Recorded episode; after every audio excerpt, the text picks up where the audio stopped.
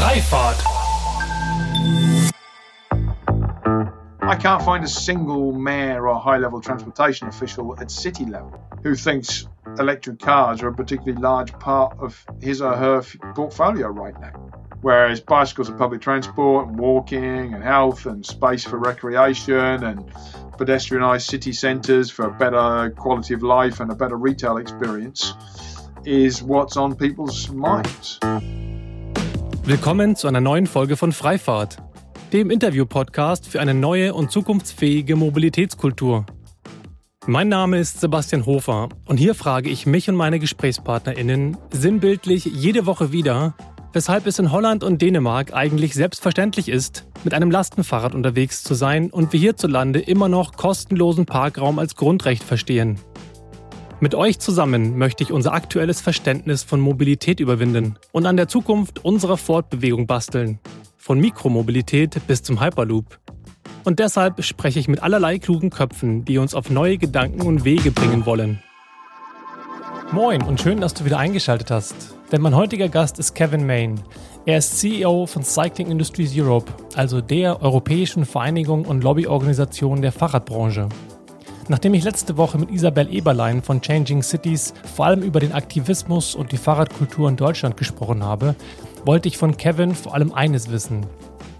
Wie kann es sein, dass vor allem Paris und London gerade mit unglaublichem finanziellen und politischen Engagement Fahrradmobilität fördern und Deutschland bis auf wenige Ausnahmen in Berlin und München diese historische Gelegenheit für einen wirklichen Wandel verschläft? Oder ignoriert? Wir sprechen also über seine europäische Perspektive auf die Entwicklung der Fahrradbranche in den letzten Jahren und natürlich darüber, welchen katalytischen Effekt Corona auf die Fahrradmobilität derzeit hat. Kevin sieht sich als Transformator und sagt, dass es ihn mit Stolz erfüllt, wenn er etwas bewegen kann. Bewegt hat er übrigens mit seinem Team in den letzten Wochen etwas ziemlich, ziemlich Großes. Nämlich, dass Urban Mobility und vor allem Fahrradmobilität in dem heute verkündeten sogenannten Next Generation EU Konjunkturprogramm überhaupt erstmal gefördert werden. Er sagt, es sei das erste Mal gewesen, dass sie praktisch auf Augenhöhe mit den Lobbyisten der Automobilindustrie gehört wurden, wenngleich auch leider nicht auf demselben finanziellen Level. Insgesamt hat das Paket ja eine Höhe von unglaublichen 2,4 Billionen Euro. Wie viel genau davon verwendet werden für besagte Urban Mobility und Fahrradmobilität steht zum Stand der Aufnahme noch nicht fest. Gefordert haben sie doch ein Gesamtpaket für Infrastruktur und Kaufprämien für Fahrräder in Höhe von 1,5 Milliarden Euro und sind damit auch nicht allein. Denn eine Studie des BMU selbst fordert ein Budget für Kaufprämien für Lastenräder in Höhe von einer weiteren Milliarde Euro. Doch bevor es losgeht, möchte ich noch kurz Lobbyarbeit für meinen Beitrag zur Verkehrswende machen. Denn wenn dir der Podcast gefällt und du regelmäßig zuhörst, dann kannst du mich bei der Produktion entweder einmalig bei PayPal oder auch regelmäßig auf Steady mit einem kleinen Beitrag unterstützen. Alle Links dazu findest du in den Show Notes und ich sage vielen, vielen Dank. Und jetzt wünsche ich euch viel Spaß und neue Erkenntnisse mit Kevin Main von Cycling Industries Europe.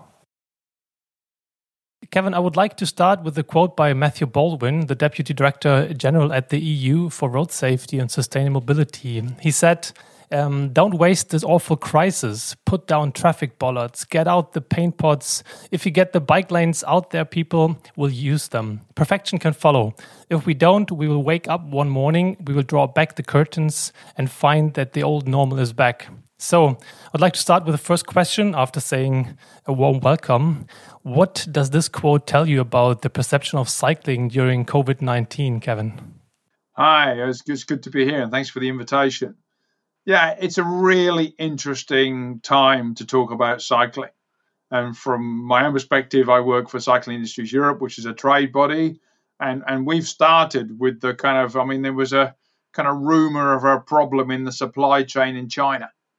I mean, that's where this started. I remember that conversation in February where people were saying, keep, an ear, keep your ears open. This, this, this sounds like there's something here. And, you know, and we've been through almost kind of desperation and businesses closing and guiding people through some really, really tough times where, you know, a proportion of our members were saying we might not make it as a business. And now we seem to be sitting on the crest of a kind of cycling wave. And the question might be have we got enough bikes? So, I mean, when Matthew says, uh, you know, don't waste a crisis, I think it's it's been a, a business crisis, but then in a lobby and advocacy terms, it's actually been the opportunity he describes. And, and I was doing speeches in all the way through this process. And I remember towards the end of March, I was kind of saying there's two things going on here. In, in the business community, we've just got to hang on in there and, and survive this. But to our government friends and our advocates and our communities, people are on the streets. The message is they like it. The message is cycling is essential for the first time. We're really getting that story across. Bike shops are essential, bike share is essential, and space is essential. And actually, they love it. And so then the onus is on the cities to say, well, why would you open all the streets? Why not hold some back? Um, and we heard, I think, probably Berlin broke the mold first. And then fairly quickly, Paris is, was very bold. Bogota. Very bold, um, yes. You know, and, and, and that set, uh, certainly Paris set a lovely benchmark where you could actually, when I did it, I did X, I just multiplied the street distance up and said that's that's 95,000 kilometers in the EU if everybody did what Paris does. Um, and that gives us getting cities into competition and getting mayors and transport officials to be bolder. So I, I'm, I'm really pleased with that kind of catalytic effect um, and the boldness. Mm, for you as a cyclist, I can imagine that the last weeks must have been a paradise for you living living outside of Brussels, and especially now that Brussels pretty much closed down mm, the center for cars. So how do you how do you experience all this personally, Kevin? Well, it's been an odd one because I'm in my daily life a combined public transport and cycling user. And my kind of abiding memory of my last days in the office is going further and further and further by bike because I was deeply unhappy being on the public transport. And I suspect that I am not alone um, because that is one of the kind of absolutely key messages that when I'm on my bike, I feel great. And I have to say, from a mental health and physical health point of view, this has been an amazing time. I, I go for a beautiful ride in the countryside in the morning. I call it my ride to work. Uh, it is therapeutic. And the prospect of going back onto crowded trains fills me with dread and fills my family with dread. Uh, the cycling is the most positive and powerful thing I do in my day. Uh, the public transport is not. I have to say, it worries me a little bit that you, as an advocate and expert in the field, um, also think about public transport and crowded trains as a dreadful idea and uh, nothing really that you're looking forward to. Although I absolutely understand it, obviously. But um, did you ever think about why you you didn't um, do the the morning commute on your bike mainly before COVID? Um, simply distance. I mean, it's it's twenty. You know, it's it's it's an hour and a half. So if I'm if I'm a if I'm a fitness cyclist, which I am, and I, my my I've grown up in kind of sporty cycling, you know, I like to be fit, and on Sundays I ride with a club and this kind of stuff. So it's it, but it's training. You know, it requires a shower. I mean, but what's very what was exciting before all this came about was that this is a journey I've made for you know eight, seven, eight years now, and that's a journey where two or three days a week I would cycle in, shower, change, whatever else, but I was always alone. It was me and the wildlife until I reached the boundaries of Brussels. And suddenly, in the last two years, these mysterious creatures have appeared kind of alongside me. And there's like other cyclists, and I'm like, wow. And then there's that distinctive whirring noise where you go, aha, e bike. And uh, from where I travel from, which is outside the kind of Brussels suburbia, the e bikes have arrived en masse. And it, you know, I don't know what the factor is from one to 10 to 20 to 30 people on this corridor leading into Brussels. But if you imagine that as a multiplier across the whole of Europe, it shows the extraordinary effect of the arrival of the e bike because it's making 10 or 15 kilometer commutes normal. I'm wondering if we could say, from a very pragmatic and optimistic perspective, maybe that um, that this Corona crisis sort of came at a good timing I mean, there are e-bikes available now, and the fact that uh, the other crisis, the climate crisis, had an impact on people's mindsets and openness towards cycling as a more, yeah, more sustainable and healthy way to commute. Mm, is this actually the change we needed? Yeah, I'm, but I think the difference is, you know, a, a, a really catalytic change, a really, you know, a disruptive change is is caused by potentially a new product, but also a change in society. Because commuting behaviour is a very strange thing. It's deeply entrenched, and and I always tell people, don't forget, this is the trip most people do not want to make. So don't kid them. You're going to make it better. You know, we may have taken up cycling, and we know no cyclists have mental health. But if you're struggling to get the kids out the door, struggling to imagine congestion, struggling to think what's on your agenda when you arrive in a busy office, and some hippie comes along and says you should do this by bike, the, the mental barriers are just too strong. So we know behavior change, change of job, change of lifestyle, moving house. Uh, you need a disruptive bump. And I think this is why COVID is going to be very, very special and very motivational because the alternatives look much worse. But you would assume that the alternative would mean everybody going back into their cars. But in fact, we see an uprise of cycling. No, the, the, I mean, as an environmentalist, cannibalizing cycling and public transport is not the best answer. But it's even worse if people leave public transport for cars. Um, and that's what city mayors are fearing. This is this kind of nightmare of the moment. But even at a personal leisure point of view, you know, you can't go to the gym, you can't go on holiday this year. I mean, uh, I was listening to a broadcast Belgian radio at the weekend. They're interviewing a bike shop owner, and he says, no, no, no, people are coming in buying bikes to go to work, but they're also already buying their bikes for the summer holiday because they don't think they'll be able to leave Belgium. And so a bicycle is associated with kind of domestic holiday and a certain disruptive change in their lifestyle.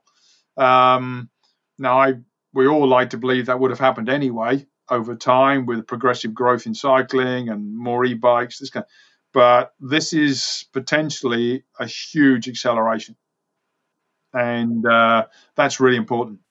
Kevin, you're now the CEO of the Cycling Industry Europe, a new association for corporate advocacy at the EU level. It's um, you founded this as one of your roles for working for the European Cycling Federation, where you started 2012, as far as I I, I know, and um, you've been in the the cycling advocacy and, and governance for over 20 years. You have lots of experience and stories to tell, which I would like to hear, obviously, but we probably don't have the time. But maybe start off with one question: Do you remember when you had the epiphany that cycling is apparently something um, which doesn't only make sense, but it's it's healthier, it's better for the environment. Maybe it's more fun. Maybe it's um, the reason that you consume less space. Do you remember the the moment where you you realized you want to be one of those uh, hippies that you mentioned? Um, um, yeah, changing the world uh, from a cyclist perspective. I guess I'm a slightly odd case in that I actually I grew up with this. So what I actually did was got the chance to get my dream job. Uh, I grew up in a family that cycled in a small country town in the east of England, which was one of the regions where cycling hung on as a mode of transport much longer than other areas. Rural, less maybe less affluent, and know, there was never a time where we didn't ride our bikes to school. I delivered newspapers on my bicycle as a kid, and so on and so on and so forth. But quite oddly, my parents were also racing cyclists, both my mother and my father. And uh, so cycling and the cycling club and the cycling community was part of my DNA right through that period. I, I ran the university cycling club when I was uh, kind of uh, a 20 year old. I was kind of, you know, chairman of the cycling club. So I've been in and around it. And one of the things I discovered, you know, as you do with all these things, I'm not very good at cycle racing. I'm just not very good. Uh, I enjoy it enormously. I quite enjoy getting fit and being healthy, and I I've tried almost everything, mountain biking and all sorts of stuff like that. And so, uh, t- touring and traveling by bike is just embedded. But uh, one of the things I discovered when I was 16, 17 years old was I was much better at organizing the races and, uh, you know, selling the Mars bars in the club room than I was at actually winning the races. And so being an organizer and being active in that world was something I did certainly through university years, then went off and did a corporate career. Um, and then I got this amazing opportunity to in to sort of where the CEO's job came up at uh, the British um, Cyclists Association, which German audience will know as the kind of ADFC equivalent. It's now called Cycling UK. Um, but they wanted a CEO with a very different background who felt the kind of DNA of cycling, but could bring the kind of corporate experience and package. So there's this extraordinary moment where I got a sort of business training in management and combined it with my youth, where my parents were both cyclists and political activists in our life. So put that together, and it's a it's a kind of marriage made in heaven. And it's interesting that you call yourself an odd case because it reminds me of my interview with Christian Brink from Urban Sharing. Because, um, as far as I know, you studied uh, physics and he studied archaeology and you both ended up in the cycling industry and uh, doing lots of great work to to promote and in your case to advocate for a stronger cycling um, yeah cycling culture would you say that this different perspective helps you to help others look at this from a different perspective yeah maybe i mean i, I describe myself i mean I, I represent the professional sector but i'm you know i'm even in my business career, I would have said, yeah, I was professional, but I, I was a change agent. You know, I was someone companies used me in a change agent role and a strategic role, and they trained me and gave me a skill set. And it gives me enormous kind of pride and a sense of achievement when you feel something move. You know, you feel a change where you kind of, you know, you're like the butterfly flaps its wings and somewhere else there's a kind of a storm.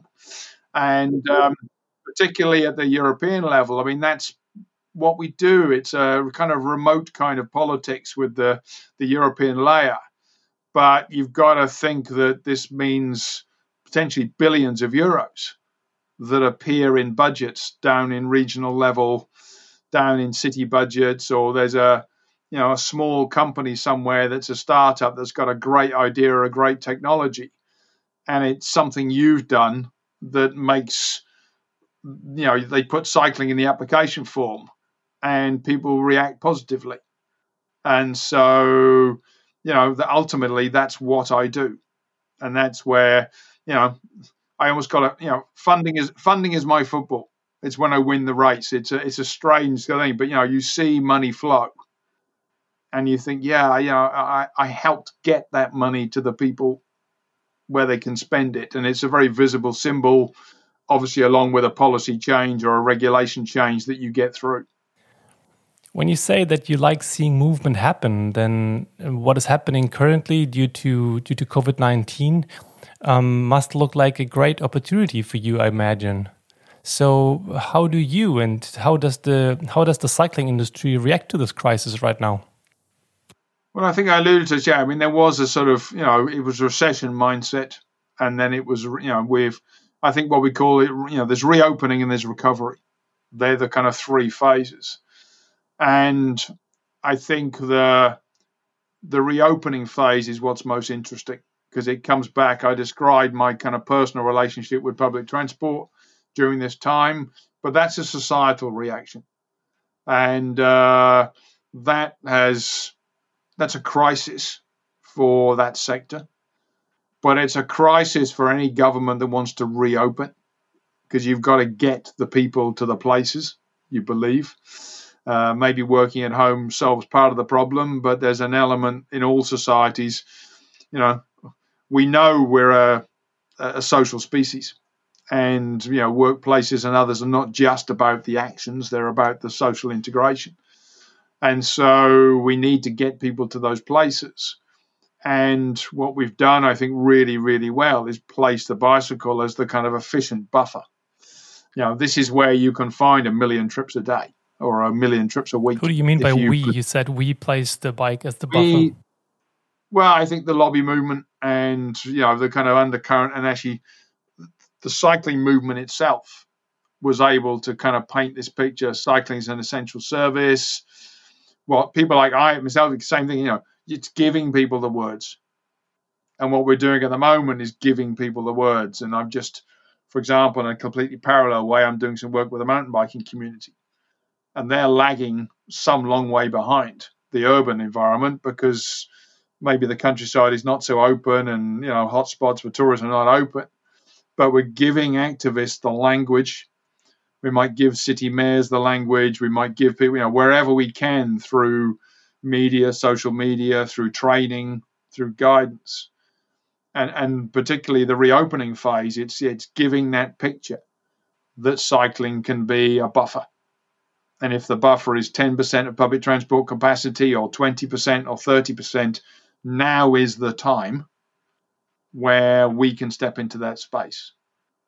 Um, and on top of that, we have the opportunity then to look at, you know, it's not, it's the physical environment, it's the so called COVID lanes. But behind that, you've then got to give people bikes.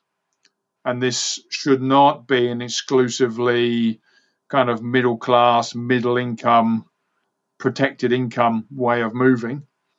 So maybe we need funding, it may be we need bike share, it may be various kinds of support programs to make sure, you know, if, if you live in an apartment block where there's nowhere to park bikes, maybe it's secure parking. But we've got to make sure people can actually get bikes. And I think there is an equality issue around that as well. And at a European level, this cannot be solely a kind of rich Northwest European recovery. I really want to see more bikes and e-bikes in South and Eastern Europe as a result. And that's a tougher ask because there's an economic differential.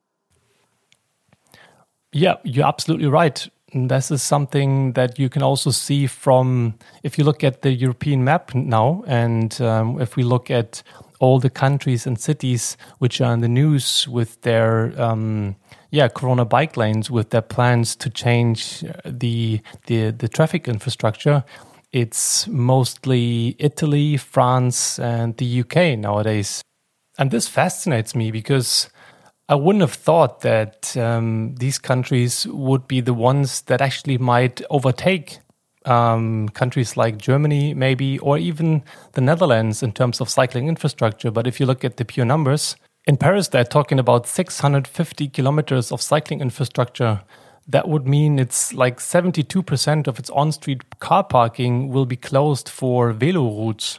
Or even Milan, it's 35 kilometers of cycle lanes, and they're handing out 50 euros for everybody or all the, um, every resident of cities with more than 50,000 inhabitants. There are 250 million pounds ready for bike lanes in the UK and in London they're talking about a bike tube network compared to the to the regular tube network. So obviously this is a huge huge and historic change for cycling mobility for cycling culture. And I would really like to hear your opinion and your perspective on this if the UK and France will be the countries that we will talk about as the most innovative and cycling friendly countries in the next maybe five or 10 years? Yeah, I think it's a big, big conclusion that they might overtake some of the leaders. Um, you know, a lot of the countries we're talking about, I mean, it's extraordinarily exciting. Let's let's not knock it first, you know, and maybe it's tougher, you know, when your cycling mode share is two percent.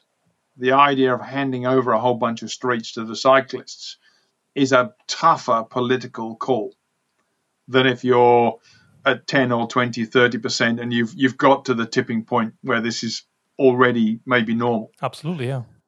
So you know the it's so exciting you know, exciting for me to be british but it's exciting if you're in paris or it's exciting in you know some of the cities because it's it's the big chance to kind of catch up but you know, if you assume that I think we say Berlin had a kind of share of 13%, you know, do I believe that London will be at 13% as a result of these measures? No.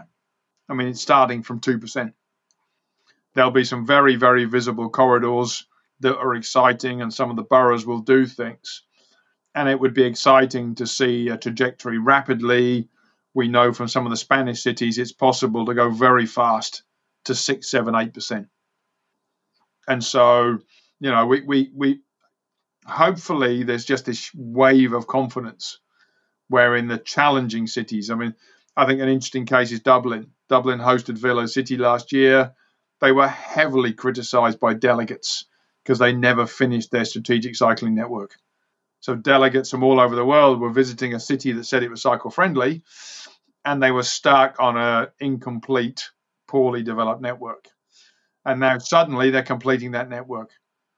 And so there's there's a political unlocking that has happened. But I think that's, that's that is one of the sorry. sorry. to interrupt, but I think this is one of the major differences if you compare the mode share in Berlin to the one in, in London. Obviously, it's not going to to quadruple um, in in no time, but it is a different political situation in the first place. What what's had what's happening in or has happened in Germany and maybe the Netherlands was something that started in the 1780s in the Netherlands. And there wasn't anything like this where everybody's talking about physical distancing as a requirement for for surviving. Yeah.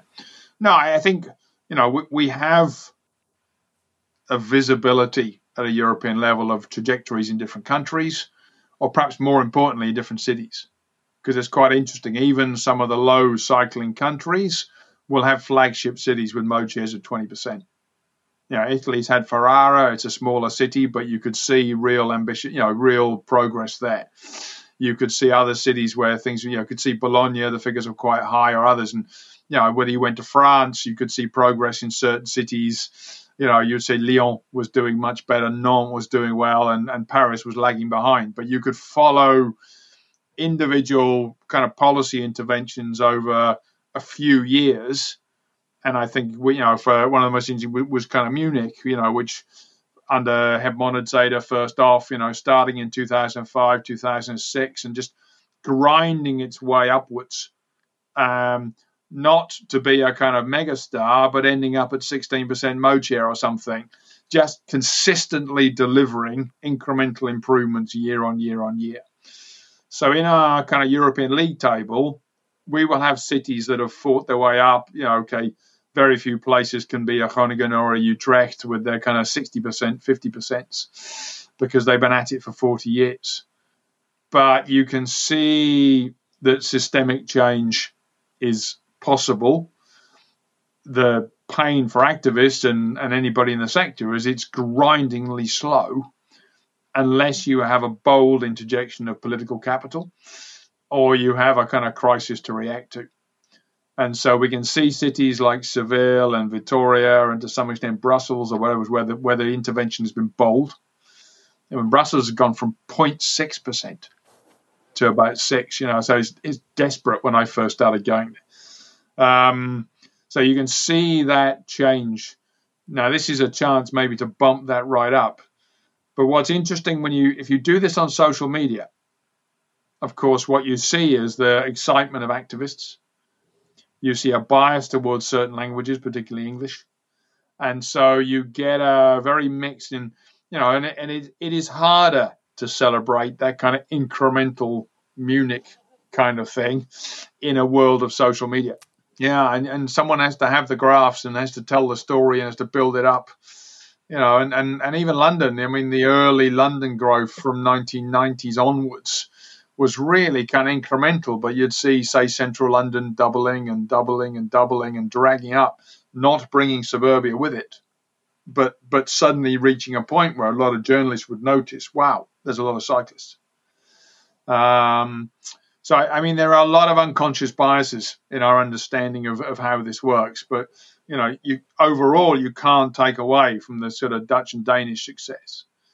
And my feeling, and what I often talk about, is that because not all the countries have done it the same way, and even not even our first tier cities have done it quite the same way, you've got to look for common threads.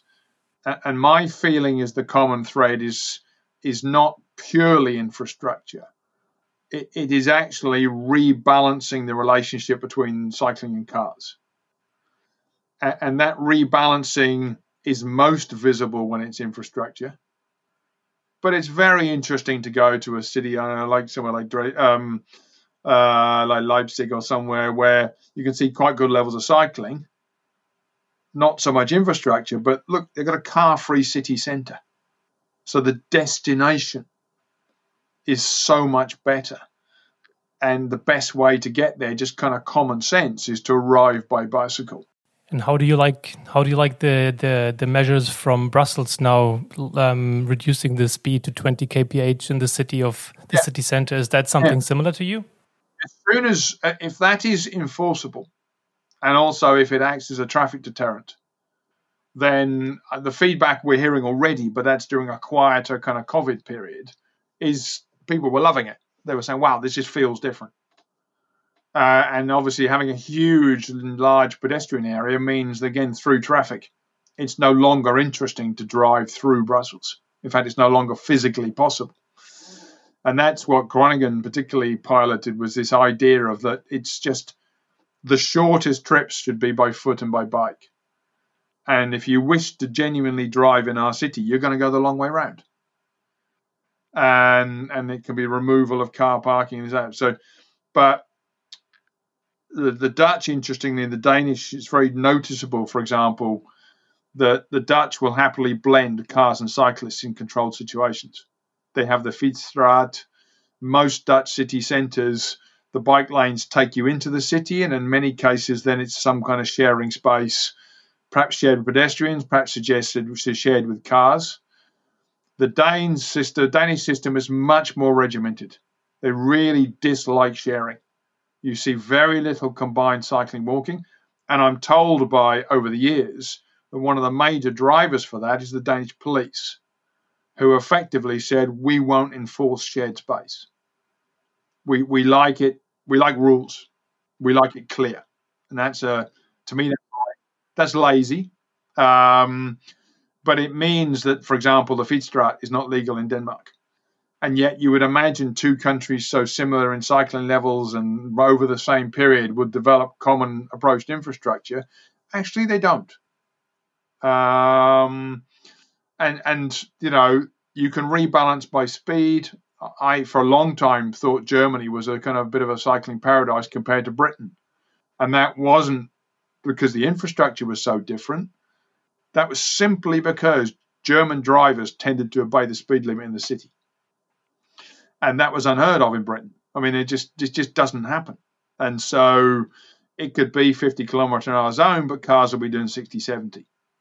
If you put 30 kilometre an hour zones in, the British police just said we won't enforce it. People can do what they like, and uh, and it just never happened. Whereas I always felt there was a degree of kind of discipline, uh, and it may be a Germanic cliche, but uh, just as someone who's travelled all over Europe, when I go into countries and particularly into cities, even if there's not much infrastructure, the key thing to me in my gut is driver behavior. Um, driver behavior, infrastructure, great destinations, car free city centers. And, and different countries have done those things on different trajectories. Um, but what you have to do is rebalance the relationship with the car. And unless you do that, you don't make progress.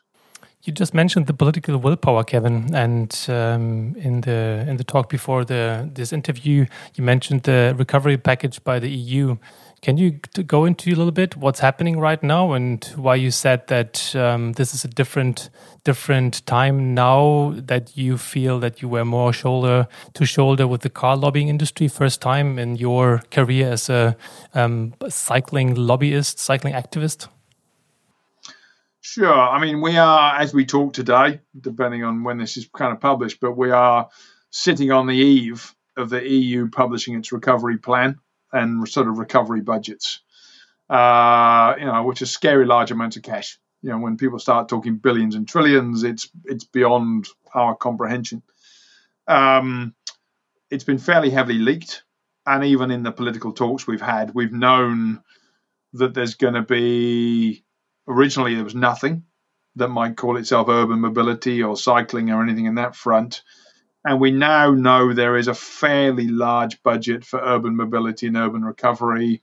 And the drafts I've seen even specifically reference cycling and cycling infrastructure, cycling and public transport. And if we've got that into that level from a kind of zero start a few weeks ago, I think we're all going to be pretty pleased. And I'm pretty proud of the work my team's done and colleagues have done in the cycling movement in Brussels to kind of get that into key places. So I think that's a, and that is a first that in this kind of strategic document, I mean, it's one should just count the word cycling, but count the word cycling next to a big amount of money. That'll do nicely. Downside, we suspect probably the German power, the incoming German EU presidency, other countries, car industry is going to get a large bailout. Um, that is frustrating. It's distorting because it's reinforcing the old. I think a lot of environmental NGOs would be happy because they think electric cars will contribute on terms of emissions and CO2. Yes, it will, but there are those of us who believe there's an even better way and the EU hasn't yet fully embraced the concept of mode transfer between modes. They operate in vertical silos by industries. But we're beginning to position cycling and urban mobility as strategic pillars.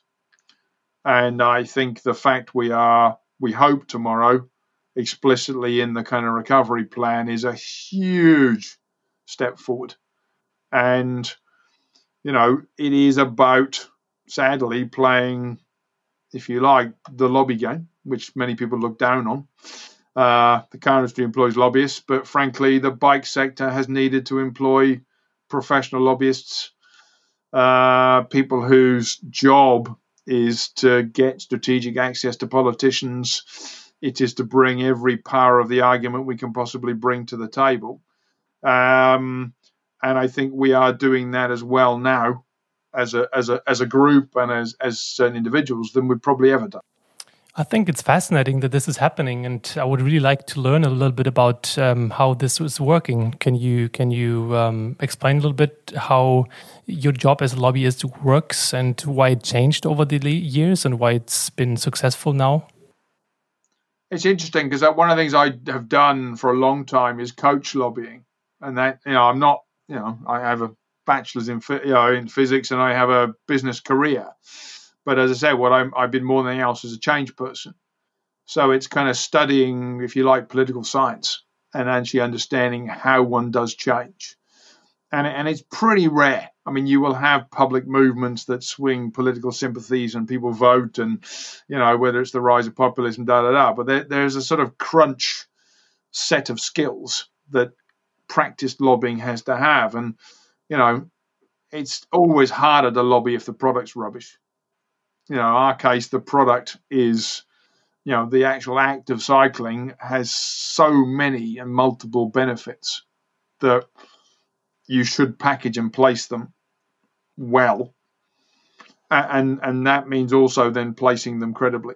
So if, if I go out and say there's 600,000 jobs in cycling in Europe, that has to be credible. I need a university to have validated that, and I need con- you know I need proper. Uh, I need to have done my work properly with others, with European Cyclists Federation or national level with the ADFCs and others. You you do your work properly. Um, you package that. Secondly, you know you need to build coalitions, and I think I'm very lucky. I mean, I when I started Cycling Industries Europe last year, I mean, collectively, the first three employees have got nearly 60 years of experience in lobbying and advocacy. Uh, my my two colleagues have done that a lot in Brussels and in the and in the you know in different fields like energy and consumer affairs, and, that means you know a network, doors that can be opened, a certain confidence with the briefs, and the fact that people of that quality want to work in cycling is very exciting. You know, they consciously look at what we're doing and go, wow, I'd love to work in that sector. Um, and then, you know, thirdly, there is this sense of you have to pitch the right product. So, you know, in, in 2013, when it was all about recession and jobs, we were creating political narratives around cycling and jobs. Now we are creating political narratives around recovery and you know protecting public transport and you know building towards a European Green Deal, and we have to place that narrative professionally at the right time. And at somewhere further on, there'll be another narrative. And, and so, and that will be different from country to country. And that's where it's very useful to work with the national associations of whether it's consumer or whether it's industry associations because you when you coach them and teach them, you've got to teach them it is all cut and paste. You know, you've you've got to take the right narrative to the right politician at the right time. Sometimes it's easy to say that the car lobby is so relevant and so big because they constantly talk about workplace security and the contribution to the national GDPs. How relevant is the, the contribution to the GDP for being heard? The, the key is if you don't have it, you're not in the room.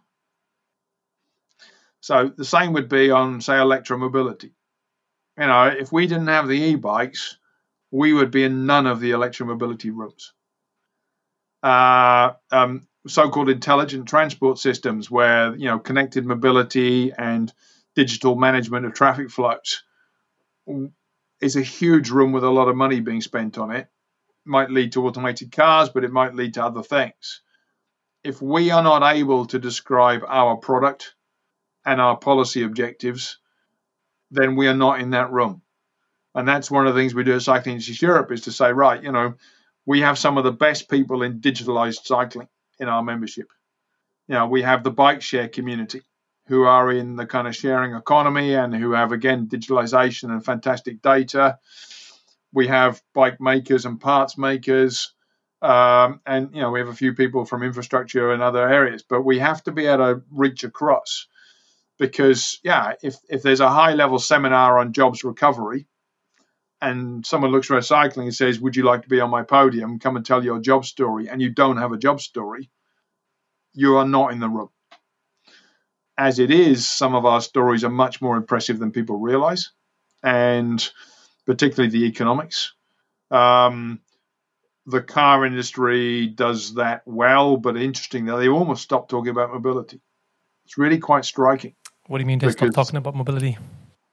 Well, you'll find very hard to find a car lobbyist who actually describes the cars as the future of mobility because it's not credible. Uh, it might be we'll save the planet from emissions if existing cars switch to cleaner cars. It might be we've got to protect these 12 million jobs. But car diplomacy and lobbying is increasingly less and less about mobility. Um, where, you know, so if you go and talk to mobility, I mean, my example for what we might get announced from the EU is that I can't find a single mayor or high level transportation official at city level who thinks electric cars are a particularly large part of his or her portfolio right now. They just make the congestion thing the wor- worse. You know, they don't solve the parking space problem. They don't solve inequality. And okay, it would be nice if they were greener, but if you tell me I've by the European Union I've got to give up a whole lot of street space for car char- for car charging points, um, it's not on the list. Whereas bicycles and public transport and walking and health and space for recreation and pedestrianised city centres for a better quality of life and a better retail experience is what's on people's minds. Um, it also works well on the first page of newspapers if Anne Hidalgo is on on on a bicycle, or even the king of uh, of Holland, Willem Alexander, rides a bicycle, right? Yeah. Oh yeah. I mean those figures. Are, I think the Anne Hidalgo is the you know as a lobbying as an active political figure. She's a, she's kind of pivotal and has been so powerful uh, and and people like uh, Maria Vassilakou before her in Vienna and others that have kind of broken that ground in new countries or in capital cities where you're able to kind of make that shift. Um, and none of those people would put electric cars at the top of their this is what I want the European Commission to give me next week. Um, but the, the more detached you are almost from the reality of where people live and move, the more susceptible maybe you are to other more other arguments. And you know, we can't take away from the fact that jobs is a big argument. You know, it's it's politicians live for the economics, and also the fact so, that we need to distinguish between city and rural uh, living conditions. Yeah, rural as you know, not to deprive people of that, but I think cities at the moment are very powerful allies of our movement, and uh, but it, it's you know it, it, it's challenging if you're a city level activist. You know, it's you're shouting at your mayor saying, "Give me more bike lanes, make this particular junction safer," and uh, you you might stand back and go, "Well, you know, okay." The city is the best chance we have because your national government might be further away, and the EU might be even further away. And so, you know, what are we going to do with our cities? And then people like me, it's our job to consolidate those city stories to say, look, this is a credible European solution. You know, we have enough um, first division, flagship, exciting European capital cities and large cities that are grabbing this cycling thing. Uh, do you, the European Union, not recognize that this is a, a win win in green terms, in societal terms? And so goes back to that, you know, we've, we've got to package up credible solutions for every level of government. And how do you actually package up these these credible solutions? I mean, how is CIE set up for this? What kind of members and resources can you bring to the table? We are doing our work for our member companies, but increasingly that is setting the tone for the whole industry. So we run international expert groups where we've got some of the best and more kind of far sighted companies in each sector. So we run the European Cargo Bike and Logistics Group. We run the European Bike Share Group. We run the European Connected Cycling and Intelligent Transport Group. And we're doing other things like we're, we're working on an innovation and SMEs and startup group. Uh, so, and that's quite good because that companies are joining us for the very practical reason they want to be in a room with their colleagues and there's some stuff we need to get done. And I'm hoping we see different cycling sectors much more professionalized, much more connected, a much more kind of unified industry. And that's as well as the lobbying we've talked about much of this call, that's the other thing we do. And that's very catalytic for the companies that are joining us. So I, you know, I hope if there's company staff or, you know, different companies on the list, this is the first time you've heard of us, take a look because uh, this is an important and growing space. Um, so we hopefully we do both for you. We can be a European voice, but we can be a very very practical resource for companies to get some stuff moving in these new in these particularly these new and developing areas. Which are the ones that that you have in mind? Which are the ones where you need support or where there's like a particularly strong movement nowadays? Um, well, I think the fact that they exist means that the kind of bike share, cyclelogistics, and connected cycling groups as kind of sectors um, have are sectors where they've done well, uh, but they're now really recognizing the next step is about behaving like an industry group. So it's it's going to government, setting standards, getting involved, and there's a new standard being developed for cargo bikes but we've just done a big survey of the marketplace to try and understand just how big this market is. So we can help people develop their business plans. We're even helping one or two companies talk to kind of angel investors and venture capitalists. So, you know, it could be real stuff that moves your company forward. Um, what's coming, I think the one I'm working on quite hard is a, is a market intelligence group which is to try and understand that the, the bike industry is still very short of numbers um, compared to many sectors. And if we get this going, I think it's going to be one of the best intelligence sources we ever had as a sector, which will be commercially valuable to companies.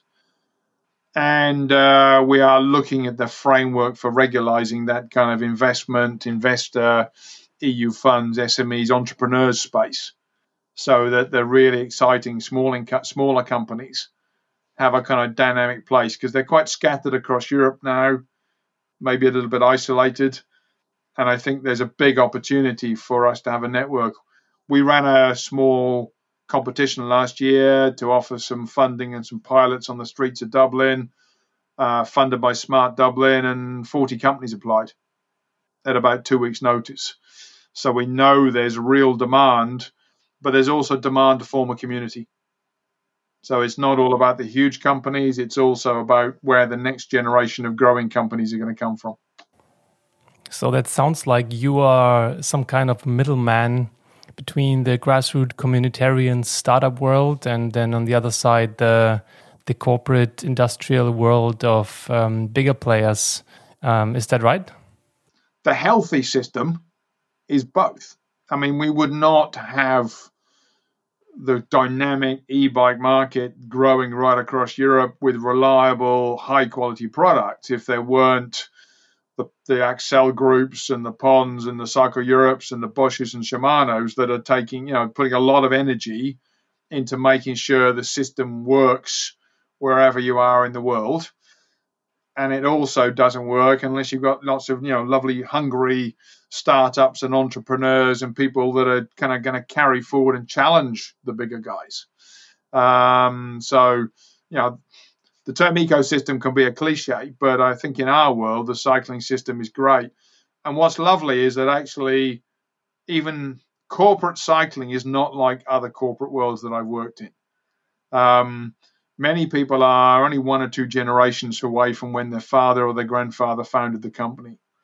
Uh, it, you know, from a bike shop or from an individual product or something they brought on the market. And there's a, a hugely personal layer in cycling and I do find the companies and you know CEOs and founders I work with have a very very different view on what kind of commercial success means. And you know, you go to some sectors, everybody wants to talk about the share price. In the bike sector, they want to talk about cycling, and uh, that that's that's that makes it a, a, wonderful and enjoyable sector to work in because you've got that balance. It, it has to be an economically vibrant sector, but there are people who are excited about what we do for society and what we do for our riders. That's a lot about intrinsic motivation in the end that it comes down, and it's something that you come across having a lot of as well. Yeah, I'm, I'm say I, I at some point there I fell into my dream job, and then I've managed to replicate that sort of dream job three times, and um, I'm thoroughly enjoying what I do. And you know, at the end of the day, I am still that you know little boy on a bike back home in Suffolk, and there have to be lots more like me, and uh, who see the bicycle as a sort of a freedom, and it, and it actually does things for yeah children's freedom and equality and this kind of stuff, and so I suppose you know I'm I'm an activist. I said because I want things to move but ultimately I'm there because more people riding a bike is hopefully more people feel like I feel when they went out this morning and they just rode around in the countryside for an hour and they come home and feel wow you know that's that's improved my day. I love it. Let's use that as um, as your last word, if that's fine. And I thank you, thank you so much, Kevin, for for the conversation and the insights into working as a uh, cyclist, lobbyist, and activist. Thank you so much. It's my pleasure. Good to talk.